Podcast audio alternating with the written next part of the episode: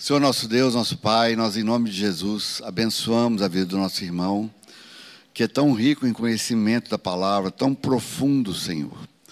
Pai, nós damos graças pela vida dele, para que ele se sinta em casa, que é onde ele está mesmo, ele está na casa dele, que ele se sinta em paz e descansando na presença do Senhor enquanto ministra e nos alimenta com a palavra do Senhor. Em nome de Jesus. Amém. Pode assentar. Bom dia, irmãos. Primeiro eu queria agradecer né, a oportunidade e falar do carinho, do amor que eu tenho recebido aqui dos irmãos, das irmãs, as orações. E meu desejo é que o Senhor realmente possa falar aos nossos corações, né? Eu queria que os irmãos abrissem no livro de Hebreus, no capítulo 3.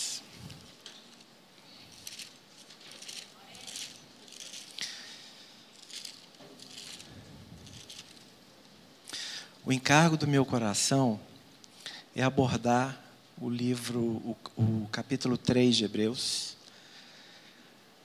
Mas eu creio que a gente vai ter que fazer isso em duas etapas, né? A etapa de hoje, eu acho que ela vai ter que ser um pouco mais panorâmica, para a gente poder dar uma contextualização do livro.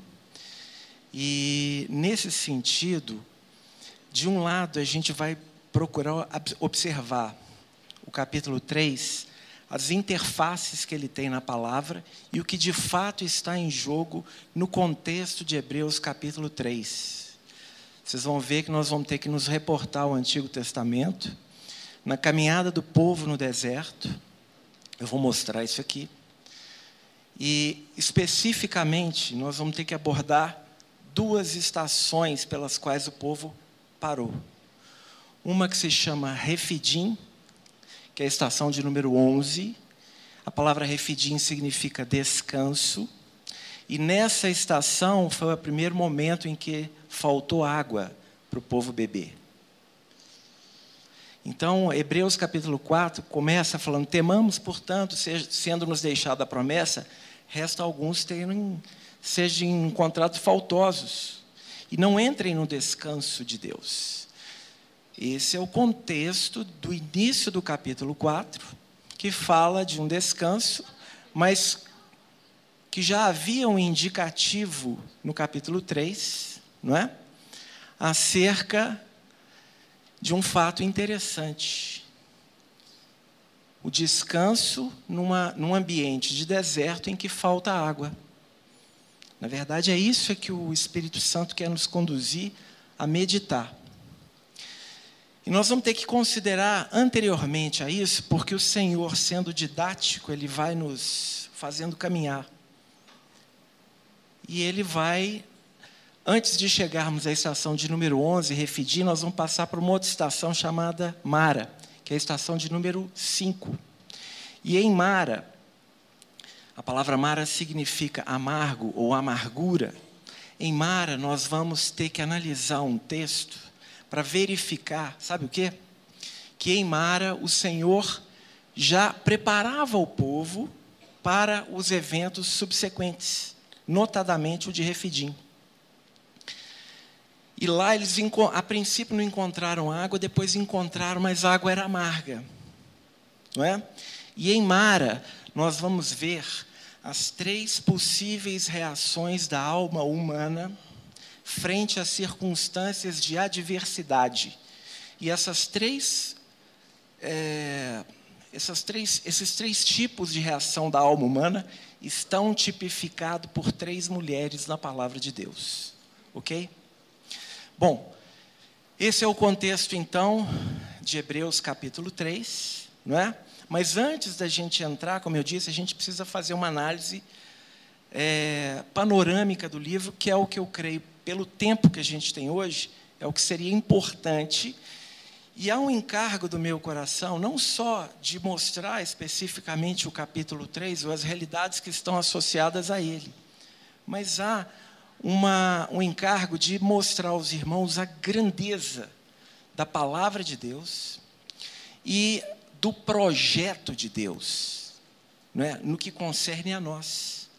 E eu acho que esse é o grande ponto que hoje eu gostaria de abordar, porque eu acho que ele vai abrir perspectivas de estudo da palavra para além do capítulo 3 de Hebreus, certo? E eu sinceramente creio que a, uma igreja que seja realmente forte é extremamente arraigada na palavra do Senhor. E é, o, o testemunho real ele se dá a partir dessa realidade construída em nós. E nesse sentido, a tarefa da palavra ela é fundamental em nós. E havendo uma igreja forte na palavra, o testemunho será forte e a adoração realmente vai ser feita em espírito e em realidade espiritual, porque há uma consciência mais profunda, fruto de uma meditação nas Escrituras. Ok? Bom, é, primeira coisa, eu preparei alguns slides para facilitar o entendimento, mas por favor, não se preocupem de ficar anotando coisas, porque o que eu quero é que vocês percebam não os detalhes, mas a mensagem panorâmica, ok? Depois, os detalhes, evidentemente, demandariam inúmeras reuniões para a gente poder abordar. O versículo-chave de Hebreus, ele está lá em Hebreus capítulo 13, verso 22, que diz assim: Rogo-vos ainda, irmãos, que suporteis a presente palavra de exortação, tanto mais quanto vos escrevi resumidamente. Aqui tem duas palavras que a gente não pode deixar de prestar atenção. A primeira chama-se exortação. A palavra exortação é uma palavra de dupla referência, ou seja, ela tem um caráter de admoestação, de correção, de um lado, e ela tem um caráter de incentivo, de outro. E todo o livro de Hebreus está configurado em cima disso. E detalhe, nós não sabemos quem escreveu o livro de Hebreus, o que ressalta a voz do Espírito Santo. Ok? A segunda palavra que eu acho que é muito importante é resumidamente. Não sei se você já parou para pensar nisso, mas por que, que ele está falando resumidamente? Será que 13 capítulos não são suficientes? Então, aí eu queria começar mostrando esse primeiro slide aqui. É, é, a estrutura do livro, basicamente, está montada em cima desses elementos aqui, tá? Cada linha dessa, cada linha dessa, é o que eles chamam de uma seção parentética. Que palavrinha é essa? É uma seção que está entre parênteses, ok? E como está entre parênteses, o Espírito Santo quer dar ênfase naquilo que ele está colocando relativamente nessa seção. Então, todo o livro está estruturado em cima, onde o Espírito vai nos relatando algo em cima de um contexto que se constitui como pano de fundo, ok? E aí então ele finaliza com uma determinada advertência. E evidentemente apresenta, em função desse contexto e da advertência associada, o pecado da não observância dessa advertência vinculada nesse contexto, ou o privilégio da observância dessa advertência nesse contexto aqui colocado. Então, Hebreus, ele vai tratar fundamentalmente do que? Do progresso da caminhada cristã. OK? Então vamos fazer a leitura daqui para vamos dizer assim, na, no, o progresso sob o ponto de vista descendente. A negligência leva à incredulidade, que leva à apostasia, que leva ao pecado voluntário, que leva à indiferença no relacionamento com Deus. Quais são os privilégios? Na medida em que nós damos voz e respondemos ao agir de Deus, seja pelas providências divinas, seja pela consciência da palavra, daquilo que Deus tem falado conosco, nós então vamos compreendendo a tão grande salvação a que fomos submetidos Isso nos gera uma consciência de vocação celestial que é fundamental, porque isso muda a nossa esfera de consciência no caminhar nessa terra, quando então nós percebemos que somos de fato peregrinos e forasteiros. Isso leva à maturidade, isso leva à vida no Santíssimo, e isso leva à herança no reino. Bom, como eu falei que o encargo seria o capítulo 3, numa próxima oportunidade a gente vai abordar em detalhes esse elemento aqui. Mas eu queria usar esse elemento aqui para vocês verem a grandeza e o porquê de Paulo ter dito que iria falar resumidamente. Pode passar, por favor.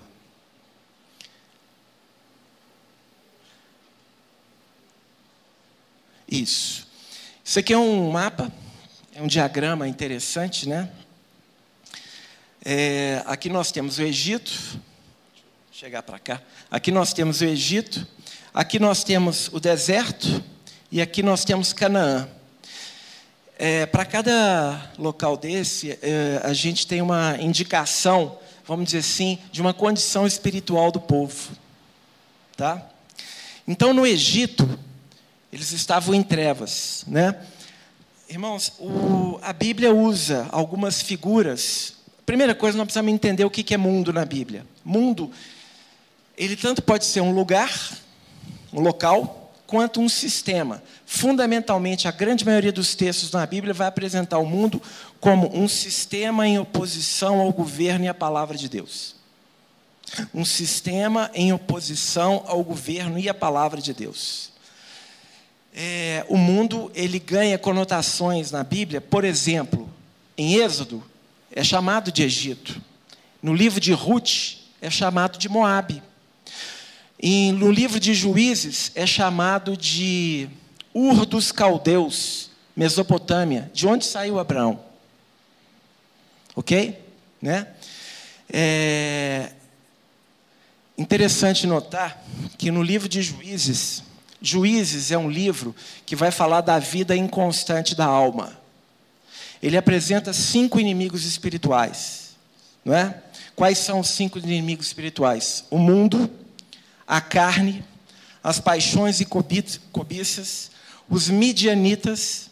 Os midianitas são uma categoria especial porque eles têm a ver com tudo aquilo que é lícito e que nos rouba Cristo, e eles têm a ver com o medo, ou aquilo que o medo impede com que a vida de Cristo seja formada em nós.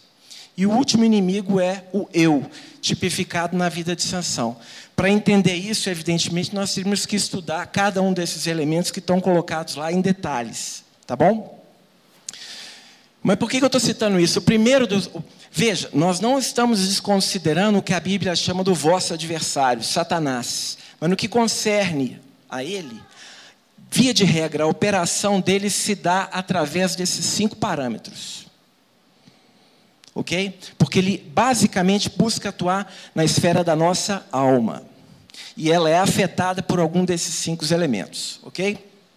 Bom, é, o primeiro deles é o mundo. E lá, no, lá o rei da Mesopotâmia, ele, sabe como é que ele chama? Cusã Rezataim, figura de Faraó, que é figura de Satanás. Sabe o que significa, irmãos? Ah, desculpa. Tá, desculpa. Cusã Rezataim. Eu não tenho experiência com microfone, você já viu, né? É, Kuzan significa trevas. Rezataim significa duplamente malicioso. Trevas fala da sua natureza. Duplamente malicioso fala da sua forma de operação. Será que nós temos noção de onde o Senhor nos tirou? Você acha que Paulo, quando escreveu aos Colossenses, diz: Ele vos transportou do reino das trevas para o reino do Filho do seu amor? Vocês já perceberam a realidade espiritual que significa o crer em Cristo? Porque posicionalmente, quando nós cremos, nós somos retirados dessa esfera e colocados em Cristo. Depois eu vou mostrar um outro diagrama para vocês entenderem isso. O que não significa necessariamente que a vida de Cristo esteja formada em nós. Ok? É, João, na sua primeira carta, ele vai, vai colocar o mundo como. Ele vai usar a palavra cosmos. Cosmos. De, de onde provém a palavra no português? Cosmeticidade. Quando você faz o link de alguns textos, sabe o que, que a Bíblia deixa claro para nós que é o mundo? O mundo é um sistema enfeitado, feito para enfeitiçar. Isso é o mundo. Bom, o fato é que quando cremos, saímos, né? E pegando a experiência do povo, eles então vão cruzar o Mar Vermelho. E aí, já que tocou na questão do batismo, é, existe uma série de eventos né, que vão acontecer, mas eu queria ressaltar um elemento no batismo extremamente importante. Basicamente, quando a gente vai, ouve falar de batismo, as definições que se dão é: o batismo é um testemunho público diante de Deus, dos homens e do mundo espiritual que agora eu pertenço a outro, que no caso é o Senhor Jesus Cristo. O batismo é um rompimento com o mundo, porque quando eles cruzam o Mar Vermelho, o mar se abriu, depois o mar fecha, não tem como voltar. Espiritualmente falando, né? Mas há um elemento que é fundamental e que eu praticamente não vejo ninguém falar sobre ele, que é fundamental do seu ponto de vista do processo da caminhada e que parece, pela, Escritura, que o batismo nos qualifica. E qual é? Isso está lá em Êxodo, no capítulo 14, no verso 19. Detalhe: quando eles saem do Egito, a nuvem, o Senhor deixa claro que a nuvem haveria de guiá-los. O Senhor seria para eles uma coluna de nuvem durante o dia e uma coluna de fogo durante a noite. A coluna de nuvem arrefeceria o calor do dia, a coluna de fogo, o frio durante a noite. Mas, acima de tudo, a nuvem vai representar o governo de Deus sobre a vida deles. Porque a palavra deixa claro que quando a nuvem se move, eles se movem, quando a nuvem para, ele para. O povo para. Ok? Olha o que, que o Senhor deixa claro nesse processo do cruzar o Jordão, Êxodo capítulo 14, verso 19. Então, o anjo de Deus, que ia adiante do exército de Israel, se retirou e passou para trás deles. Também a coluna de nuvem se retirou de diante deles e se pôs atrás deles. Ia entre o campo dos egípcios e o campo de Israel. A nuvem era escuridade para aqueles, e para este esclarecia a noite. Ah, irmão, que coisa tremenda isso aqui. Sabe o que, que o Senhor está nos dizendo através dessa expressão? O povo estava caminhando. Aí a nuvem fez esse movimento. Ela se interpôs entre os egípcios que vinham aqui e o povo que estava indo ali. E a Escritura está dizendo que essa nuvem que se interpôs para os egípcios confundia-lhes a visão. E essa nuvem que se interpôs para com o povo de Deus esclarecia a noite. Irmãos, aí nós precisamos entender o que é noite na Bíblia. Por quê? No, nos primeiros dias da criação, você vê claramente no, tarde e manhã, tarde e manhã, tarde e manhã. No processo redentor de Deus quanto à criação, ele usa a figura tarde e manhã, tarde e manhã. E entre uma tarde e uma manhã, tem uma noite. Conosco é a mesma coisa. Eu aconselho os irmãos que leiam um livro chamado Cenas Noturnas na Bíblia, do irmão Christian Shen, que vai apresentar o processo de Deus de transformação dos patriarcas como uma figura daquilo que Deus quer fazer em nós através de uma noite. Eles foram transformados numa noite.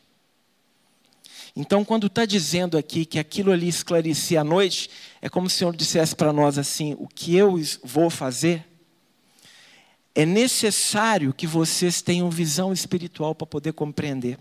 E foi por isso que Paulo, quando escreveu os Filipenses, diz assim: porque aquilo que para eles é prova evidente de perdição, é para vós outros de salvação, e isso da parte de Deus. Sabe aquelas experiências que o mundo olha para a sua vida e fala assim: Isso é perdição. Isso aí está doido. Mas você, se tem de fato desenvolvido uma vida diante do Senhor, sabe as esferas que o Senhor está mexendo para transformar a sua vida e formar a vida de Cristo em você. Por isso, no batismo, possivelmente esse versículo corresponda à habilitação da visão espiritual que é necessária para o processo da caminhada. Ok? Bom, dito isso, eles agora vão começar a caminhar. E eles vão caminhar para cá, ó. Tá vendo? Ó? Aqui tem um detalhe que eu vou chamar a atenção. Passa o próximo slide, por favor. Lá no capítulo 13 de Êxodo, vai falar que Deus não os conduziu pelo caminho da terra dos filisteus, posto que mais perto. Parece bobagem, né? Parece uma coisa sem sentido, parece que não tem valor essa expressão. Para entender isso, a gente precisaria entender a questão da, das genealogias. Mas em síntese, né? os povos cananeus e o, os próprios filisteus são figuras manif da manifestação da vida do nosso ego, a nossa vida egocêntrica. Então, sabe o que, que acontece? Deus, conhecendo a natureza do povo que ele chamou, ele não os faz caminhar por aqui, porque sabe que eles não têm estrutura para poder passar pelas experiências que necessitam passar para que Cristo seja de fato formado neles. Por isso que Deus não os leva pelo, pelo caminho da terra dos filisteus, porque lá diz assim: para que eles não vendo a guerra, retornem. Porque, voltando no, no slide anterior, vocês viram que aqui há batalhas. Então é isso que espiritualmente está acontecendo nesse contexto, tá bom?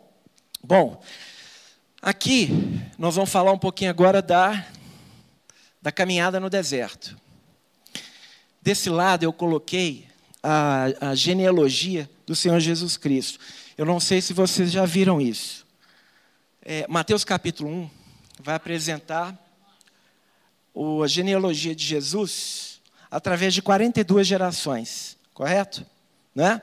Filho de Abraão, filho de Davi. E ele apresenta em três sessões de 14. 14 mais 14 mais 14. Total, 42 gerações. Se você vai a Números capítulo 33, você vai ver que o povo caminhou no deserto por 42 estações. Ok? Estações são pontos de parada. Então preste atenção. Se o, o, o governo é o governo da nuvem, quando a nuvem parava, o Senhor visava o quê? Formar algo no seu povo. Ou você acha que é, não, é, é uma mera coincidência nós termos aqui 42 gerações e aqui 42 estações? É claro que esse elemento aqui, ó, está se referindo a quê?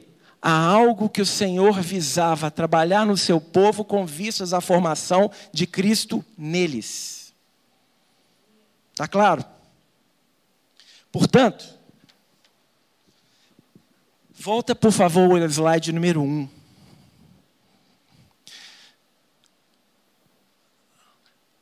Ali são 42 estações. Pode, eu queria te falar uma coisa. Nós precisaríamos estudar cada estação para entender a mensagem ou as mensagens que estão ali colocadas. Ok? É, volta no, no mais esse, por favor. Então aqui, ó, a caminhada do povo. E vocês veem que tem Canaã, nós vamos chegar lá. Pode passar, por favor. Isso aqui, para que vocês possam entender, isso aqui é uma foto de uma planilha grande, tá? Na horizontal aqui, ó, nós temos é, os desertos pelos quais o povo passou e as estações pelas quais eles passaram. Tá bom? Só que está estruturado da seguinte forma: o deserto e o significado do nome do deserto, a estação e o significado do nome da estação. É o que está aqui colocado, ó. Tá? Aqui, ó, está um pouco cortado, mas espero que vocês consigam perceber. Aqui nós temos os eventos que aconteceram durante todo o processo da caminhada. Tá? Então, toda vez que acontecia um evento, a gente registrava aqui. E vai, vai, vai, vai até lá embaixo. Assim como vai até lá na frente. Na junção dessa horizontal com a vertical, você tem o versículo bíblico correspondente ao evento que aconteceu naquela estação. Deu para entender? Então, eu vou dar um exemplo aqui, só para vocês verem e perceberem a grandeza e a maravilha da palavra do Senhor e que isso possa realmente esquentar os nossos corações para compreender e orar por isso. Estação de número 13. O número 13 na Bíblia, via de regra, fala de desobediência. Não é? Desobediência. É, estação, perdão, deserto, Parã. O que, que significa Parã? Lugar de cavernas. Vamos fa fazer uma pausa aqui. A caverna na Bíblia, via de regra, ela vai tipificar um estado de alma é, de certa melancolia, para não dizer um aspecto até depressivo. Tá bom? Você vê isso iniciando em Ló, após o evento de Sodoma, quando ele é retirado de lá. Você tem isso confirmado em Elias, por exemplo, e também em Davi e aqueles homens que foram com ele para a caverna de Adulão. Tá? É interessante notar, porque nos patriarcas você vai ver, ao contrário, um elemento interessante chamado Gerar, especialmente no caso de Isaac, onde ele é transformado. Gerar, que é uma cidade, ou pode ser um vale, né? É, significa lugar de pernoite, alojamento. Né? Via de regra, eles foram, os patriarcas foram transformados nessa, nessa porção, nessa região. Então, enquanto Gerar fala de um trabalhar que tem um foco no espírito, a caverna vai falar de um estado de alma que não necessariamente produz uma transformação de natureza espiritual. Bom, qual é a estação? Que brote atavá. O que, que significa que brote atavá?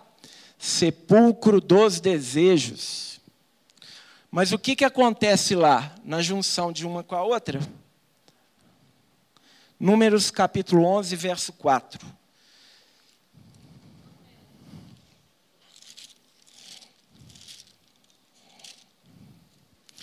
E o populacho que estava no meio deles veio a ter grande desejo das comidas dos egípcios pelo que os filhos de Israel tornaram a chorar e também disseram: Quem nos dará carne a comer? Lembramos-nos dos peixes que no Egito comíamos de graça, dos pepinos, dos melões, dos alhos silvestres, das cebolas dos alhos. Agora, porém, seca-se a nossa alma e nenhuma coisa vemos senão este maná. Que, que eu quero procurar mostrar? Ao estudar a Bíblia, procure verificar o nome do deserto, no contexto, evidentemente, da caminhada, e o nome da estação. Possivelmente isso vai indicar um estado de alma que justifica os eventos correspondentes àquela estação. Você acha que Deus deixou isso de graça? Ou você acha que Ele está querendo nos fazer pensar sobre essas coisas? Meditar sobre essas coisas? Não é? Bom, vamos passar, por favor. É, volta no, no, no segundo, por favor. Isso. Agora, tendo passado para cá, o povo vai chegar em Canaã. Canaã, terra prometida. Irmãos, a terra prometida é o Senhor Jesus Cristo. É Ele formado em nós, ok? Então vamos passar, por favor. Aqui. Antes de chegar na terra, eles vão ter que cruzar o Jordão. Isso tem um significado muito importante. Ou seja, existe uma jornada preparatória. Pode isso. Cruzar o Jordão, basicamente, cruzar o Jordão é quando nós desistimos de nós mesmos e vemos que nós não temos condição de viver a vida cristã. Só Cristo pode vivê-la. Né? É uma experiência definitiva que nos habilita para as batalhas que vão acontecer pós-Jordão. Né? Então, lá existem elementos fundamentais que deveriam ser estudados. Você vê como é que Paulo de fato falou resumidamente. Cruzar o Jordão, circuncisão dos filhos, celebração da Páscoa. Aqui tem um elemento super interessante. Deus aparece a Josué e Josué pergunta para ele: És tu dos nossos ou dos nossos adversários? Eu fico pensando o que, que Deus pensou quando recebeu essa pergunta de Josué. Porque, na verdade, o que está sendo colocado no contexto da tipologia bíblica é que o maior inimigo de Josué é ele mesmo. Queda da muralha de Jericó, que tem um significado importantíssimo, e as experiências em Ai, Betel e Gião. E aí, os reis, eles vão entrar lá na terra e vão lutar com os reis cananeus. Mas afinal, a gente lê, vê uma quantidade de guerra, mas se a gente está compreendendo o que isso significa, há em Josué três grupos de batalhas, tá? Pode passar, por favor.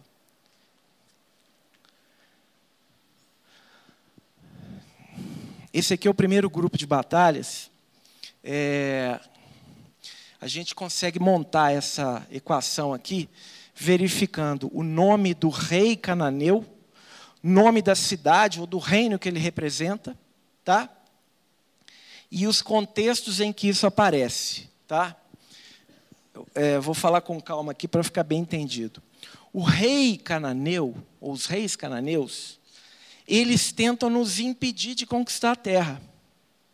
Então, eles são manifestações da nossa vida egocêntrica que querem se opor a que Cristo alcance mais de nós. Tudo bem? Tá? Se o nome e a cidade do rei tiverem uma conotação positiva, ele vai tentar nos impedir de alcançar a bênção que está no nome dele. Deu para entender isso? Se for conotação positiva, tem uma bênção no nome dele. Ele vai tentar nos impedir.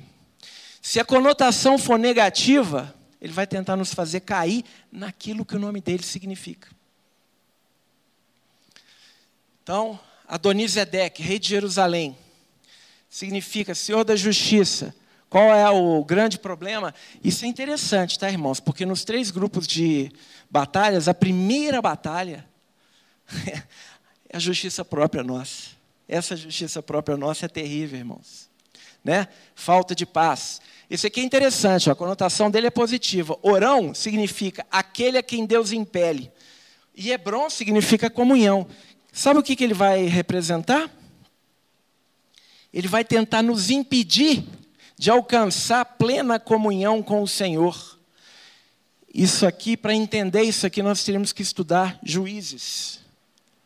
Isso aqui é tão sério na Bíblia que vai demonstrar que nós podemos ter anos das nossas vidas que não são contados diante de Deus. Depois a gente pode mostrar isso aqui. Mas vamos passar.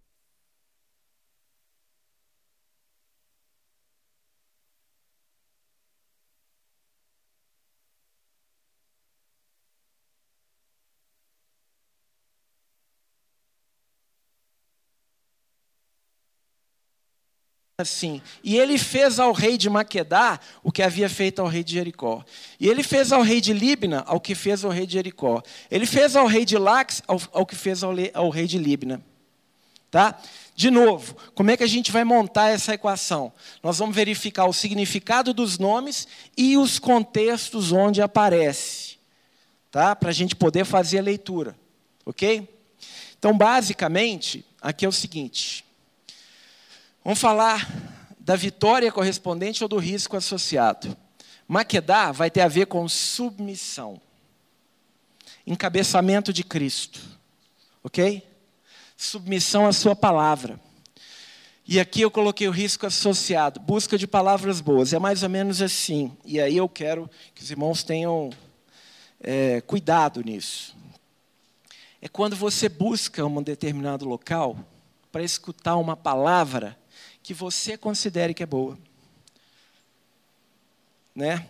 Há que haver muito discernimento espiritual, fato. Mas é uma coisa. Por que, que a, a palavra de Deus é uma espada de dois gumes? né? Um lado vai operar morte e outro lado vai operar ressurreição. Quando Isaías disse assim: O homem para o qual eu atento é o contrito e quebrantado de coração, a palavra contrito significa ter sido furado ou ter sido perfurado. Então, nesse juntando as duas realidades, o que ele tá nos, o Senhor nos mostra é que o Senhor se coloca no lugar daquilo que ele leva à morte na nossa vida. Por isso que a palavra tem de fato que nos cortar. E tem que gerar contrição, arrependimento, mudança de mente. Então vamos fazer a leitura agora. É, a gente poderia explicar um por um, mas por conta do tempo. Submissão vai te levar à simplicidade e pureza que vai te habilitar a andar em espírito e alcançar maturidade, que vai levar a vitória sobre a carne.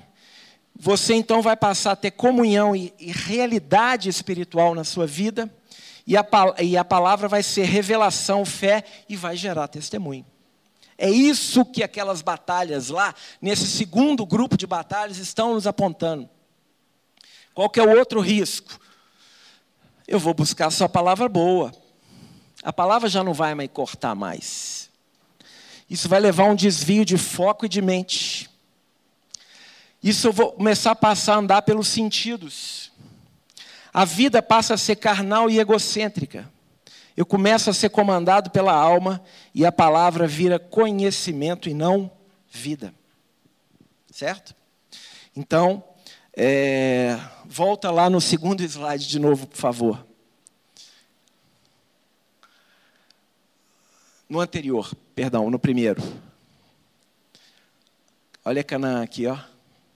Vocês estão vendo por que, que ele falou que ele estava falando resumidamente? Olha a extensão do que está nesse contexto. É gigantesco, irmãos. E é maravilhoso.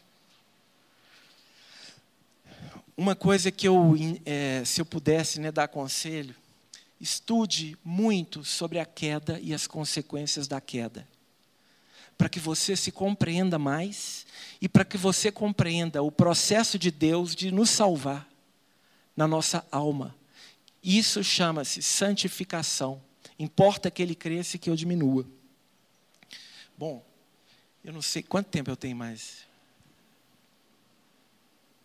Acabou? Acabou. Não, então, o último, o último slide, por favor. Para poder é, fechar, a ênfase que até então tem sido dada, show de bola, é o sacerdócio. Porque, de fato, no livro de Hebreus, a menção explícita do sacerdócio é muito forte. Porém, eu queria colocar o seguinte: eram cinco os elementos que caracterizavam a antiga aliança, tá? O tabernáculo, as ofertas, o sacerdócio, as festas e a lei. Então, preste atenção. Todos esses elementos, eles estão em Hebreus, mas não na caducidade da letra, não na literalidade dos ritos, mas na realidade espiritual para o que esses elementos apontam. OK? Então é importante que se entenda isso. O personagem central né, a vida está sendo manifestada por esse, mas esse está sendo afetado pelas realidades espirituais relacionadas ao contexto todo. Há uma interdependência aí. Tá? E isso é importante que se, se, irmãos, se vocês, eu comentei, volta um slide, por favor. Ah, esqueci de falar disso. O, o, o processo de Deus, ele nos tira do reino das trevas e leva para o reino do Filho do seu amor.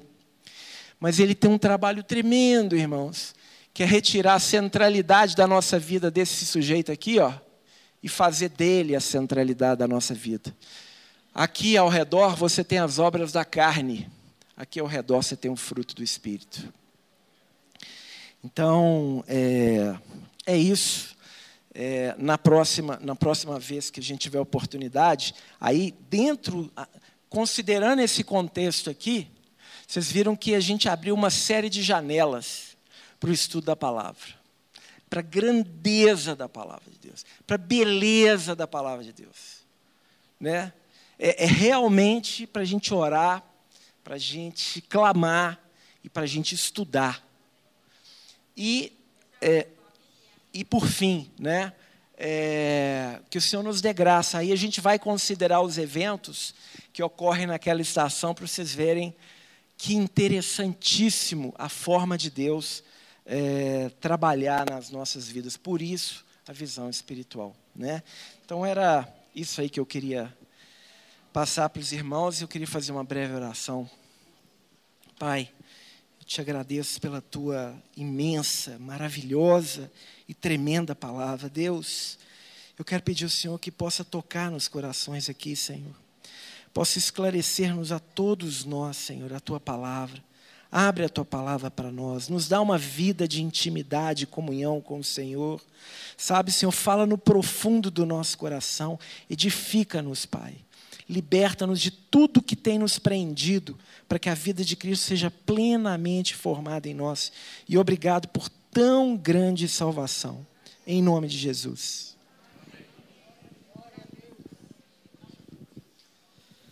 Amém. Eu quero orar também. Aí, Léo. Glória a Deus. E a oração que eu faço por todos nós é: Senhor, nós queremos a cada dia conhecer mais e mais a Sua palavra. Nós queremos entender o que o Senhor tem para nós, é, daqui para frente, no futuro. E queremos entender também aquilo que foi o passado do povo de Israel para as nossas vidas. Cada uma das 42 estações tem um significado importante para as nossas vidas. Hoje o irmão abordou, ou pelo menos mencionou, duas delas. Senhor, capacita-nos a nos aprofundarmos cada dia mais e mais em tua palavra. Mais e mais, Senhor, a cada dia. E que tenhamos o conhecimento que se, tor se torna vida em nós. Senhor, nós não queremos só acumular conhecimento, mas queremos ter o conhecimento necessário para que seja vida em nós. Nós te damos graças, Pai, pela vida do irmão e pelo seu empenho, pelo seu zelo, pelo seu carinho e cuidado conosco. Muito obrigado. Que o Senhor o abençoe, viu, Léo? Em nome de Jesus. Amém.